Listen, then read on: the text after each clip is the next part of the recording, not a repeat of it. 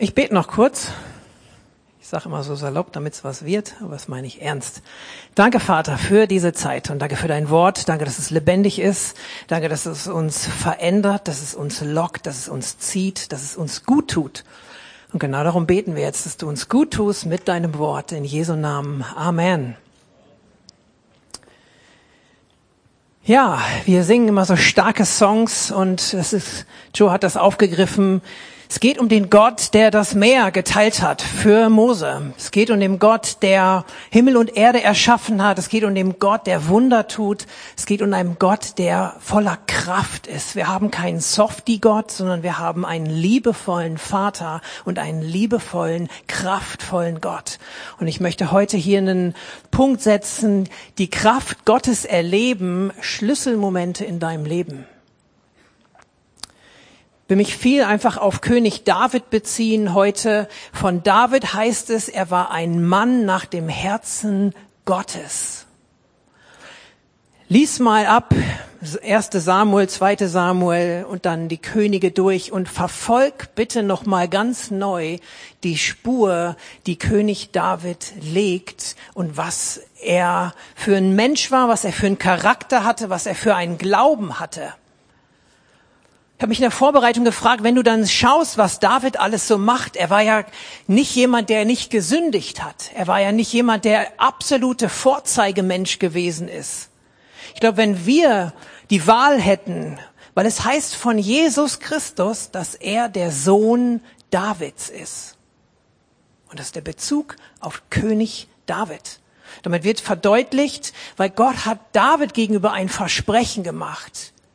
Wenn du mir treu bist und weil du mir treu gewesen bist, wird auf deinem Thron ewig jemand sitzen. Das heißt, deine Nachfolge ist geklärt. Und das ist Jesus Christus, der aus diesem Stamm, aus diesem Samen, aus dieser Linie von David kam. Er war ganz Mensch, aber auch ganz Gott. Und er ist der Sohn Davids. Er ist derjenige, der ewig auf diesem Thron von David sitzt. Und die Geschichte von David, das ist heute noch das goldene Zeitalter Israels. Wenn sie über irgendwas feiern und jubeln und machen, dann sind das diese Jahre, in denen David das Königreich aufgebaut hat und dann an seinen Sohn Salomo übergeben hat, alles vorbereitet hat, damit Salomo das größte damals und auch an Weisheit vollste Imperium hatte, was es da so gab. Es hat so viel Eindruck gemacht, dass damals Leute von außen, andere Könige und Königen gekommen sind und sie waren einfach atemlos, was da entstanden ist. Und wenn du dir mal das Leben von Salomo anguckst und das Leben von David, ich glaube, wir Menschen hätten eher gedacht, warum? Weil Salomo war doch der, der Gott, der äh, nicht der Gott, sondern der König, wo Frieden war.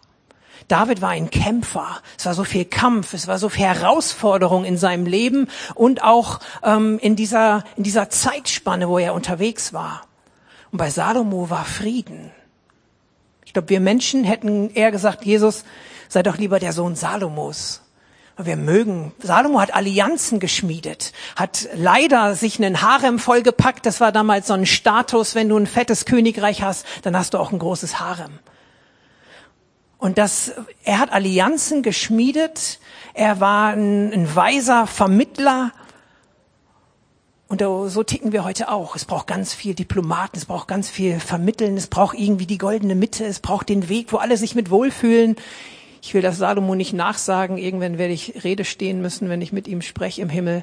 Aber ähm, warum David?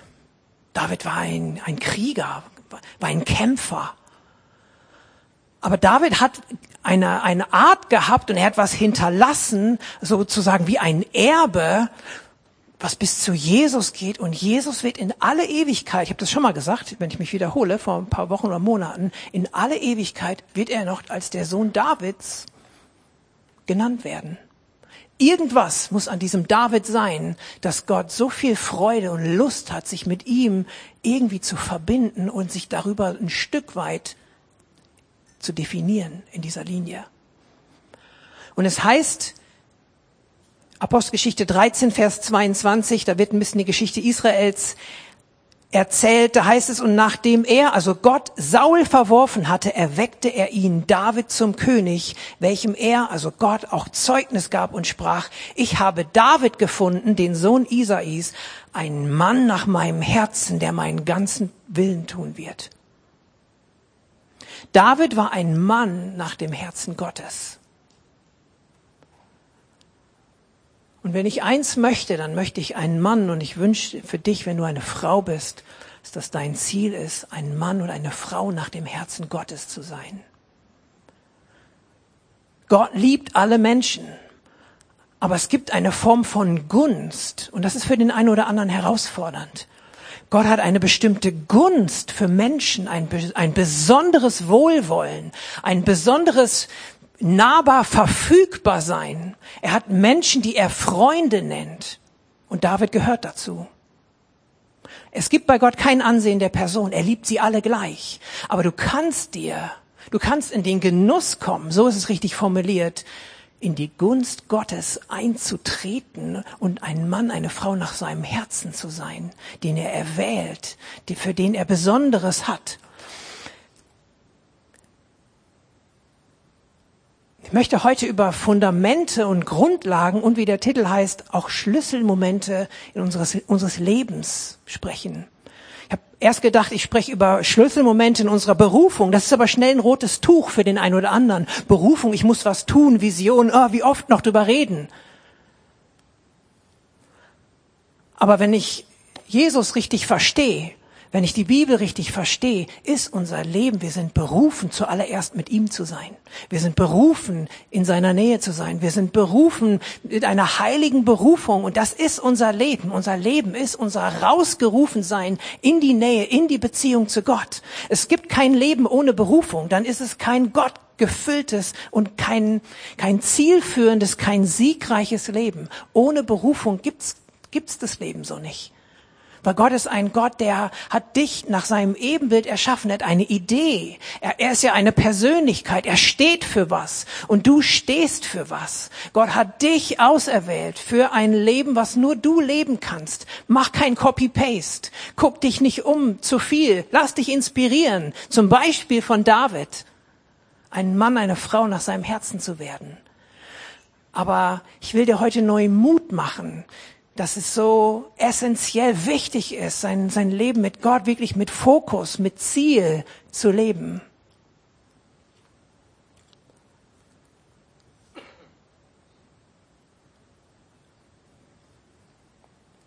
Israel hat einen König gewollt und war so ein bisschen vorschnell darin und Gott hat ihnen Saul gegeben. Muss mal nachlesen. Der war jetzt nicht schlecht. Es war Gottes erste Wahl für den Moment. Und Saul ist dann schnell König geworden und hat auch einiges erreicht, aber er ist dann gefallen aufgrund von Charakterschwäche. David war noch ein Hirte auf dem Feld. Und weil Saul Gott gegenüber nicht ganz treu gewesen war, hat Gott gesagt, mich reut es, dass du König geworden bist. Ich nehme das wieder von dir weg und ich gebe es jemandem anderen. Und das war David. Das wusste David nicht, das wusste seine Familie nicht, das wusste keiner, das wusste nicht mal Samuel, der ihn gesalbt hat. Damals war das so, da waren die Propheten wirklich Personen in Autorität, sie hatten was zu sagen, sie haben Leute und Leiter eingesetzt, gesalbt und dann stand das als von Gott gesetzt. Und dann hat Samuel sich aufgemacht, weil Gott zu ihm geredet hat, hey, zieh los, ich möchte den, den nächsten, den echten, den, den König irgendwie salben. Und dann zieht er los und lässt sich von der Familie Davids im Grunde da die ganzen Brüder zeigen. David war der Jüngste, er war draußen auf dem Feld und der Vater dachte, ach komm, den Kleinen, den hole ich jetzt mal nicht ran. Und die sieben anderen Brüder sind an Samuel vorbeigelaufen und der erste war stattlich und groß und Samuel sagt, es steht drin in der Bibel überliefert, das muss er doch sein, der hat so ein starkes Ansehen und Auftreten. Und Gott spricht zu ihm, wie er auch zu dir reden kann. Moment nochmal, das ist nicht mein Mann. Und dann heißt es in 1 Samuel 16, Vers 7, aber der Herr sprach zu Samuel, sieh nicht auf sein Aussehen und auf seinen hohen Wuchs, denn ich habe ihn verworfen. Denn der Herr sieht nicht auf das, worauf der Mensch sieht, der Mensch sieht auf das, was vor Augen ist, aber der Herr sieht auf das Herz.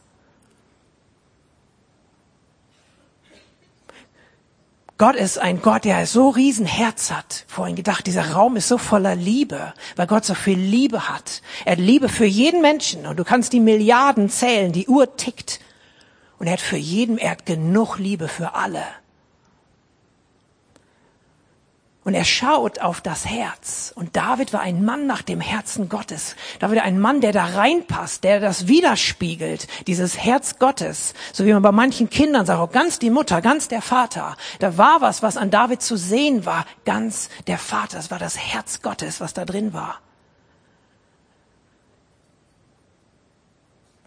Die Bibel spricht viel über unser Herz. Mit dem Herzen wird geglaubt, mit dem Mund wird bekannt. Im Herz passiert was. Im Herz leben wir Beziehung. Im Herz bist du verliebt. Der Kopf kommt hinterher. Der Kopf ist nicht schlecht. Das Wissen, Intellekt ist nicht schlecht, ist von Gott gegeben. Er hat so viel Weisheit gegeben. Aber wir dürfen nicht drüber stolpern. Weisheit und Erkenntnis, echte Weisheit, die absolute Weisheit ist bei Gott. Und wir wachsen dahin und lassen uns beschenken von ihm mit Weisheit. Aber das Herz ist das, worauf Gott schaut unsere Weisheit, unsere Schlauheit, das versucht uns zwischendurch zu zeigen, was der echte Weg ist. Aber in das Herz, das möchte Gott kriegen. Wenn er dein Herz kriegt, dann kriegt er den Ort, wo das Leben und wo die Fülle sprießen und sich ausweiten kann. Sprüche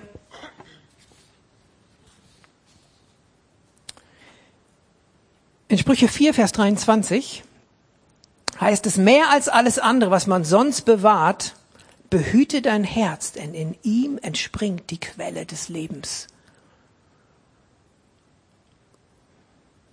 Wenn wir unser Herz nicht bewahren, ja, was ist der Umkehrschluss? Ja, dann ist schwierig, dass die Quelle des Lebens sprudeln und fließen kann. Wenn dein Herz bitter oder traurig wird, oh, das, das raubt dir deinen gesamten Elan für dein Leben. Und häufig sind es Menschen, die dich verletzen. Häufig sind es deine Gedanken oder du selbst, der dich verletzt.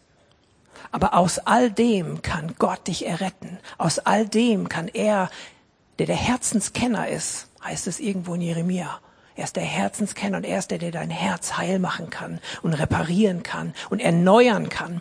David spricht in einem seiner Psalmen, es gibt ein cooles Lied von, Keith Green dazu, Create in me a clean heart. Und dieses Create, dieses Erschaffe in mir ein reines Herz, ist das gleiche Wort wie bei, wenn man etwas erschafft, wie er den Menschen erschaffen hat oder so wie neues Leben erschaffen wird. Gott kann ein neues Herz in dir kreieren und das ist ein Schöpferakt. Und deswegen ist es so besonders, wenn du dein Leben Jesus gibst. Du wirst ein neuer Mensch, du bekommst ein neues Herz, was Gott erschafft, in dem er wohnen möchte und in dem er wohnen kann. Und irgendwas war an diesem Herzen David, Davids, irgendwas ist gewachsen da, dass es ein Herz war, wo Gott gesagt hat, das ist ein Mann nach meinem Herzen, den, den, den liebe ich, den mag ich, dem gebe ich Gunst. Weil David wurde dann gesalbt von Salomo, äh, von Samuel, sorry, wurde gesalbt und es hat zehn bis dreizehn Jahre gedauert, bis er dann wirklich König von ganz Israel war. Saul war ziemlich schnell König. In diesen zehn bis dreizehn Jahren hat David so krasse Verfolgung, Ablehnung und Herausforderungen erlebt, wie die meisten in ihrem ganzen Leben nicht.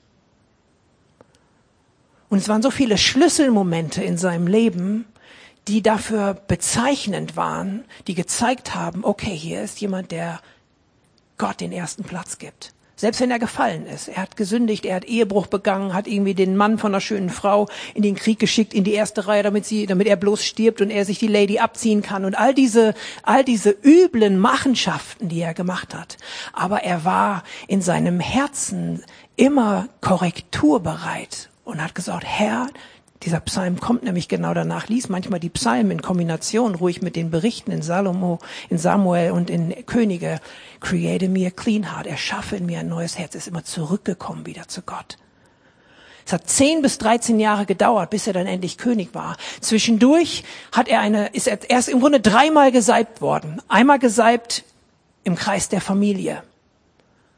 Und es heißt, von da an geriet der Geist Gottes über David.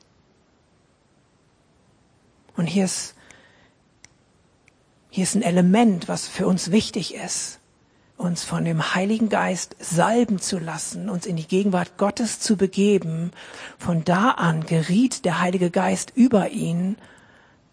Das wünsche ich mir für mich und für dich. Ich habe das erlebt. Und ich wünsche mir das für dich, dass du das sagen kannst. Der Heilige Geist ist in mir, auf mir und mit mir. Er ist dann wieder gesalbt worden. Manche sagen, was soll das denn überhaupt? Dreimal zum König gesalbt worden. Einmal im Privaten, dann einmal, weil er ist der König von Juda geworden und später König von ganz Israel. Und es sind wie Etappen. Für den einen oder anderen heißt es heute, wenn es Schlüsselmomente in deinem Leben gibt, in deiner Berufung, in deinem Leben mit Gott, gibt es auch Schlüsselsalbungen, gibt es Schlüsselmomente, wo Gott dir neue Bereiche für dein Leben gibt. Und für manche heißt es heute, auf welchem Fundament hat das überhaupt stattgefunden, dass Gott das alles machen konnte? David war draußen, war ein Hirte und es wird von ihm berichtet, dass er da draußen alleine Gott gelobt hat. David war jemand, der Initiative ergriffen hat, irgendwie sich nach Gott auszustrecken. Du musst dir das in dem Kontext von dem ganzen Leben damals vorstellen, wo Opfer gegeben wurden, wo man irgendwas machen musste, wo man was tun musste, um vor Gott gerecht zu sein. Es gab ein, mehr oder weniger ja ein System, wie das funktionierte, wie man Gott begegnen konnte. Übertrieben gesagt sage ich, niemand hat das einfach nur so gemacht. Bestimmt gab es solche aber David war jemand, der Initiative von sich ergriffen hat. Er hat so viele Songs geschrieben, so viele Psalmen, so viele Gedichte. Und niemand war da, keine Band war da. Nicht einer gesagt, komm, lass mal zusammen beten. Ach komm, ich habe irgendwie ein Anliegen. Er hat es von sich aus gemacht. Und ich glaube, dass das ein Fundament gelegt hat, auf dem Gott sich wohlgefühlt hat, wo Gott, wo er ihn kennenlernen konnte. Da ist Vertrauen gewachsen zwischen David und Gott. Und dann kam, ihr kennt das, dann ist der Bär gekommen und hat sich ein Schaf geschnappt, dann ist der Löwe gekommen, hat sich ein Schaf geschnappt und, und David ist hinterhergejagt und hat die erlegt und hat diese Schafe zurückgeholt, weil er Gott vertraut hat, weil Gott ihm Kraft gegeben hat dazu. Und dann kam Goliath und David konnte sagen, der hat mich vor dem Bär und vor dem Löwen bewahrt. Ich habe hier schon eine History mit Gott. Ich habe eine Geschichte mit Gott. Der gleiche Gott, der mich in diesen Schritten bewahrt und gesegnet hat, der wird mich jetzt auch vor Goliath bewahren. Und er hat nicht zugelassen, dass sein Gott verhöhnt und niedergemacht wird. Und hat sich Goliath gestellt, nicht im Stolz, sondern im Vertrauen auf Gott. Ich habe David gefunden, ein Mann nach meinem Herzen. David konnte gut Musik machen. Er war irgendwie so ein Seitenspieler. Saul hatte dann irgendwann Depressionen. Die Bibel schreibt von einem bösen Geist, der immer wieder über ihn kam. Ist auch irgendwie crazy. Auf jeden Fall hatte der dann immer so depressive Anfälle. Und damals hat man schon verstanden, wenn jemand kommt und gut irgendwie ein Instrument spielen kann, dann passiert was Gutes. Und das ist im Lobpreis kann Gott was machen, weil der Fokus auf ihn geht, weil irgendwas passiert. Gott lobt, liebt es, im Lobpreis zu sein.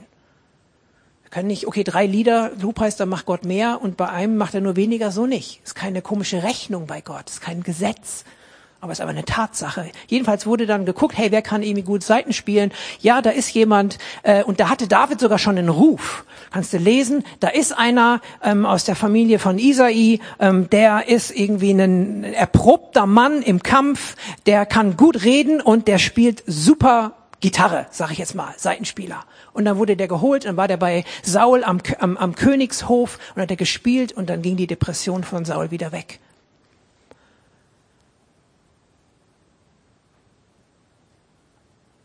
Dann kam die Geschichte mit Goliath und danach war David befördert ans Königshaus.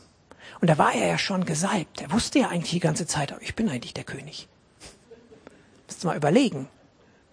Und das sind auch Grundhaltung, das ist ein Lifestyle, den er gehabt hat, dass er Gott nicht vorgegriffen hat. Er hätte ja sagen können, hey, jetzt hat er selber erlebt, sein eigener Sohn Absalom und so. Das ist mal für Männer mit langen Haaren eine schwierige Geschichte. Ähm, da gab's Intrigen damals, wenn du mal die Könige liest, ist so heftig, wer da wen immer fertig und niedergemacht hat. David hat sich dazu nicht hinreißen lassen. Es gab so viele Schlüsselmomente, wo er das Königreich hätte an sich ziehen können und er war Gott gegenüber vertrauensvoll und treu und wusste, Gott hat einen Zeitplan für mich. Und er hat Charakterschule betrieben und erlebt und sich dem hingegeben, bis er fit war, das Reich, das Königreich dann wirklich zu bestücken und ähm, zu leiten. Dann wurde über David mehr gejubelt und gesungen als über Saul, weil er größere Kriege irgendwie ähm, geschaffen hat oder einfach mehr, mehr Sachen irgendwie erreicht hat. Und dann war Saul in seinem Neid und in seinem Hass so heftig, dass er David umbringen wollte, so dass David fliehen musste. Die ganze Zeit wusste er, ich bin König. Dann ist er geflohen und ist dann im Grunde in die Höhle Adullam äh, abgenitzt und hat dann da mit mehreren Hunderten war das seine seine Base und eigentlich gehört er ja in den Palast, aber er sein Headquarter war dann eine Höhle. Aber er wusste, er war König. Aber er hat festgehalten, ein Gott, du hast Zeitpunkte. Und dann, ihr müsst das nachlesen, dann gibt's diese Momente, wo Saul sich, ich glaube, sieben Jahre lang jagt der David wie ein Tier durch die Wüste von A nach B und kriegt ihn nicht.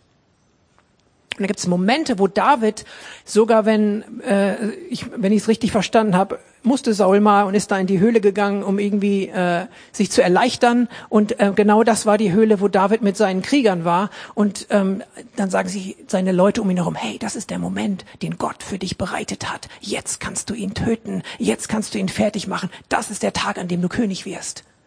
Und David geht hin und schneidet ein Stück von seinem Gewand ab von Saul. Und in dem Moment, 1 Samuel 24, Vers 6, heißt es, aber danach geschah es, da schlug dem David das Herz, weil er den Zipfel von Saul abgeschnitten hatte. Und er sagte zu seinen Männern, das sei fern, vor dem Herrn von mir, dass ich so etwas an meinem Herrn, dem Gesalbten, also an Saul tun sollte, meine Hand an ihn zu legen, denn er ist der Gesalbte des Herrn. Irgendwas war da wieder mit dem Herzen Davids. Er hat sich verleiten lassen, zumindest schon mal diesen Zipfel abzuschneiden und merkte dann in seinem Herzen, nein, das ist nicht korrekt. Und geht zurück und sagt, nein, Gott hat Zeitpläne. Der ist jetzt König, ich jetzt nicht und so weiter. Schlüsselmoment. Nicht vorgreifen, nicht deine eigene Gerechtigkeit erwirken. Leute gehen schlecht mit dir um. Du kannst dich sofort verteidigen. Wenn du mal liest von Saul, als er dann im Grunde das Königreich weggenommen bekommt, in der Situation vorher, macht er einen großen Fehler, macht nicht genau das, was er machen sollte und danach rechtfertigte er sich erstmal, warum, wer, wie, was da jetzt Imi gerade gemacht hat und deswegen stand er dumm da wir sind, sollen keine Idioten sein, die alles mit sich machen lassen. Aber Gerechtigkeit kommt von Gott. Greif nicht vor, sondern lass ihn machen. Ich versuche ein bisschen mich beisammen zu halten. Dann gibt's im Grunde einen Tiefpunkt in Davids Leben.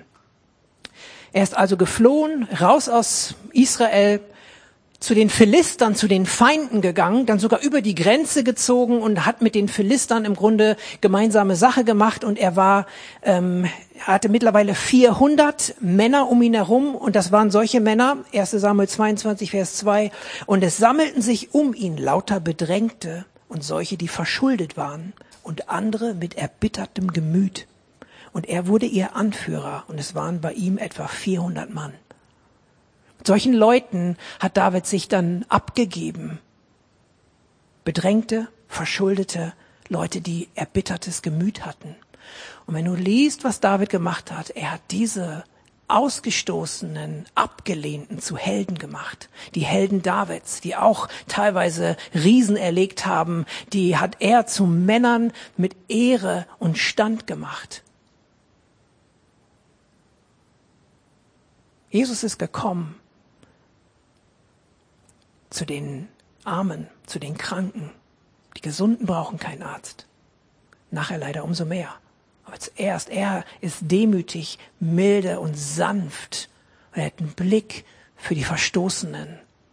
Gott ist ein Gott, der sich um die Witwen und um die Waisen kümmert. Und eine der Fragen, der ich mich irgendwann später stellen werde, ist irgendwie, hey, wie sieht's aus? Hast du mir was zu essen gegeben, wenn ich Hunger hatte? Hast du mir was zum Anziehen gegeben, als ich nichts hatte? Hast du mich im Gefängnis besucht, als ich im Gefängnis war? Alles bildhaft gesprochen. Das Herz von David. Oh, ich, eigentlich bin ich König. Ich brauche doch irgendwie ein paar, paar echte Kerle, keine Loser, nicht so bedrängte, erbitterte und verschuldete. Ich brauche doch echte Typen. Aber die sind zu ihm gekommen, er hat sich in sie investiert und er hat sie aufgebaut und das waren seine Mighty Men. Dann gibt's aber den Punkt, dass er dann da diese Stadt Ziklag äh, im Grunde zugeteilt bekommen hat von den Philistern und zwischendurch immer irgendwelche kleinen Überfälle gestartet hat, um sich zu versorgen oder auch im Grunde ähm, für Israel heimlich doch zu kämpfen.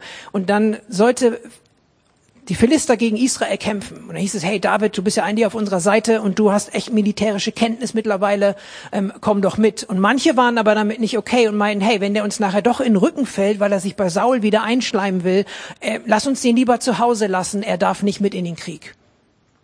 Das heißt, sogar von den Feinden ist er abgelehnt worden irgendwann.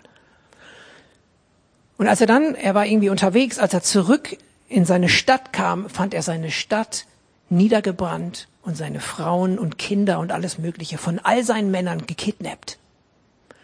Und dann ist der entscheidende Moment,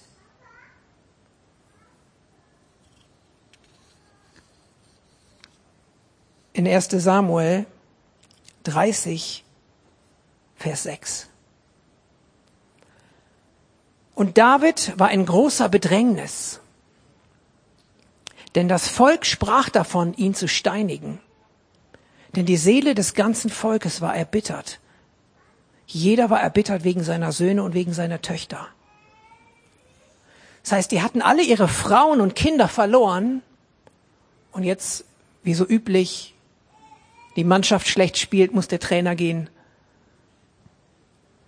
Wie so üblich braucht es einen Schuldigen. Und diese 400, es waren mittlerweile, glaube ich, sogar 600, in die David sich investiert hat, wo er sein Leben für gegeben hat, die sind gegen ihn und die wollen ihn steinigen, weil sie so enttäuscht sind. Was machst du an diesem Tiefpunkt, wenn dein Volk, dein König dich verlassen hat, dich ablehnt, du bei den Feinden bist und sogar die dich dann ablehnen und deine besten Leute, deine Freunde dich steinigen wollen? Ihr habt es schon gelesen.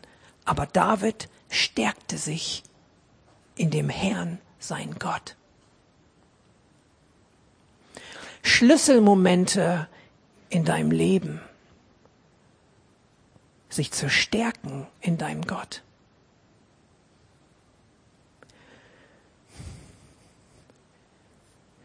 Gott ist voller Liebe und voller Gnade. Und wir haben nichts, was wir nicht empfangen haben, außer von ihm. Er gibt alles. Er hat alles am Kreuz geschafft. Er wirkt für dich. Es gibt nichts, was wir tun können, was wir dem hinzufügen können. Gar nichts. Und Jesus sagt, ohne ihn können wir nichts tun. Das muss man erstmal verstehen, aber da darf man nicht stehen bleiben. Ich möchte dir Mut machen, dass es um deine Initiative geht. Jesus ist der Sohn Davids und nicht Salomos, in Anteilen, weil David was erobert hat. David hat ein Königreich aufgebaut und er hat eine Ordnung festgesetzt, wie dieses Königreich bestehen kann. Jesus ist ein König, der kommt, der gekommen ist, ein Königreich aufzubauen und eine Ordnung zu etablieren, die bestehen bleibt in aller Ewigkeit. David war ein Mann nach dem Herzen Gottes. Und wenn du ein Mann und eine Frau nach dem Herzen Gottes sein möchtest, dann braucht es auch bei dir eine Initiative. Alles macht er, ja, alles hat er bezahlt, aber es braucht dein Ich mach da mit. Du kriegst mein Herz, ich gebe mich rein. Ich will Berufung leben, weil Leben Berufung von Gott Berufung ist. Das heißt für dich, Sag, heute möchte ich beginnen, ein Fundament zu legen, ihn einfach um seiner selbst willen zu suchen. Nicht, wenn die Band da ist, nicht, wenn die Gemeinde da ist, nicht, wenn der Hauskreis da ist, nicht, wenn Freunde fragen, sondern einfach, wenn du alleine mit ihm bist. Weil das ist die Essenz. Wenn deine Freunde dich verlassen, wenn dein König dich verlässt, dein, verlässt, deine Leiter mit dir schlecht umgehen, ich zum Beispiel, oder deine, wer auch immer mit dir schlecht umgeht, wer ist da, in dem du dich stärken kannst? Dann kannst du ein, ein von verbittertem Gemüt werden, wie die Leute bei David. Oder du kannst dich im Herrn stärken und denen, die verbitterten Gemüts sind, beistehen und helfen, wie man sich in Gott stärkt. Und es geht in unserem Leben, es geht eben um Regieren. Wir haben eine Regierung, die wollen wir nicht stürzen. Entspannung. Aber in Christus regieren wir auch über unsere Sünde, über das, was uns herausfordert, über unsere Umstände dürfen wir regieren, das heißt entscheiden. Wir haben Entscheidungsvollmacht in unserem Leben durch Jesus und nicht aus uns alleine. Und es geht eben nicht nur um ganz viel Gnade kriegen, ja, es geht auch, wofür denn die Gnade? Damit du aus der Gnade dein Leben gestalten kannst und Gottes Reich und deine Berufung leben kannst. Und erzählt jeder einzeln und erzählen wir als Gemeinde. Wie kann man sich in Gott stärken? Paulus sagt, Er hat zu mir gesagt, 2. Korinther 12, Verse 9 bis 10, er, also Jesus, hat zu mir gesagt, meine Gnade genügt dir, denn meine Kraft kommt in Schwachheit zur Vollendung. Sehr gerne will ich mich nun viel mehr meiner Schwachheiten rühmen, damit die Kraft Christi bei mir wohnt. Deshalb habe ich Wohlgefallen an Schwachheiten, an Misshandlungen, an Nöten, an Verfolgung, an Ängsten, um Christi willen, denn wenn ich schwach bin, dann bin ich stark. Sich in Gott zu stärken heißt auch, zu erkennen, dass ich schwach bin. Das passiert mit dir alleine und Gott und das passiert, wenn du gute Freunde hast, denen du sagen kannst, hey, ich brauche Hilfe, ich brauche Unterstützung, ich brauche Gebet, ich brauche Gottes Reden. Weil wenn du dir David anguckst, was er dann macht, er stärkte sich in Gott keine Folie, zu. David stärkte sich in dem Herrn, sein Gott. Nächster Vers. Und David sagte zu dem Priester, bring mir doch das Ephod her. Das ist so ein Priesterschurz. Und Abjata brachte das Ephod zu David und David befragte den Herrn. Was macht David? Er stärkt sich in Gott. Er lässt sich diesen Priesterschurz holen. Das heißt, er geht ins Gebet. Er geht geistlich an die Sache ran und dann fragt er Gott, spricht mit Gott und sagt, soll ich dieser Schar, also die Leute, die da die ganzen Leute gekidnappt haben, soll ich denen nachjagen? Werde ich sie einholen? Und Gott sprach zu ihm, jage ihnen nach, ja, du wirst sie gewiss einholen und die Gefangenen ganz gewiss befreien. Da zog David hin, er und die 600 Mann, die bei ihm waren, und sie holten sie alle zurück. Was passiert? David, Tiefpunkt, er stärkt sich in Gott, er geht ins Gebet, er fragt Gott, was Gott zu sagen hat dazu. Er hört Gottes Stimme, genauso wie du das auch kannst. Und dann schafft er es, seine Mannschaft wieder hinter sich zu versammeln, weil er sagt, hey, lass uns unsere Frauen, unsere Kinder zurückholen. Und sie steinigen ihn nicht mehr, sondern sie gehen mit mit ihm und lassen sich neu ermutigen. Da kann man jetzt bis heute Nachmittag immer weiter drüber reden. Wir haben noch Abendmahl. Von daher will ich mich kürzen. Lifestyle, Leben mit Gott, Fundament legen, Initiative ergreifen, ihn um seiner selbst willen suchen.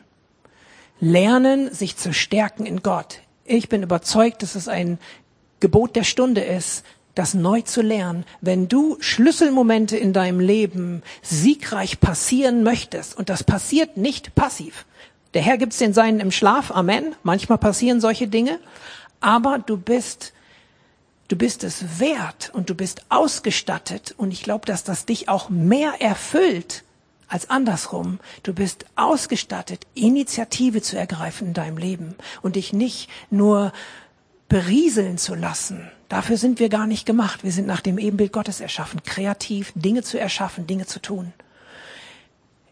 Lass dich mit Gott reinnehmen, eine Kultur der Initiative zu entwickeln in deinem Leben, selbst initiativ auf Gott zuzugehen, zu lernen, dich in Gott zu stärken.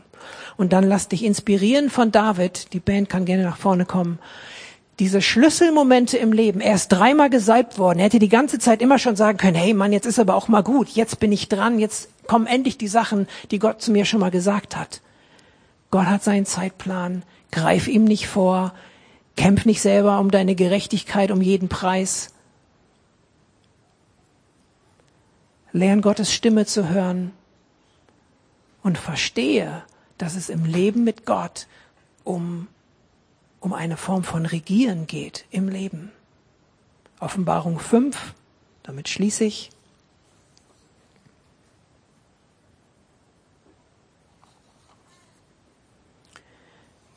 Offenbarung 5, Verse 9 bis 10. Da heißt es, dass wir ein neues Lied singen werden. Und in Vers 10, du hast sie unserem Gott zu einem Königtum und zu Priestern gemacht und sie werden über die Erde herrschen. Hier geht es nicht um Regierung zu stürzen, sondern hier geht es darum, dass du dazu gemacht bist, Einfluss zu nehmen in deinem Leben. Guten Einfluss aus der Liebe zu Jesus heraus, indem du ein Mann und eine Frau nach seinem Herzen bist. Sei ermutigt, Initiative zu ergreifen, Schlüsselmomente in deinem Leben mit Gott durchzugehen und zu wachsen in das, wo er dich jetzt schon sieht. Kannst du mal einen Layer legen? Ich bete noch mal ein kurzes Gebet.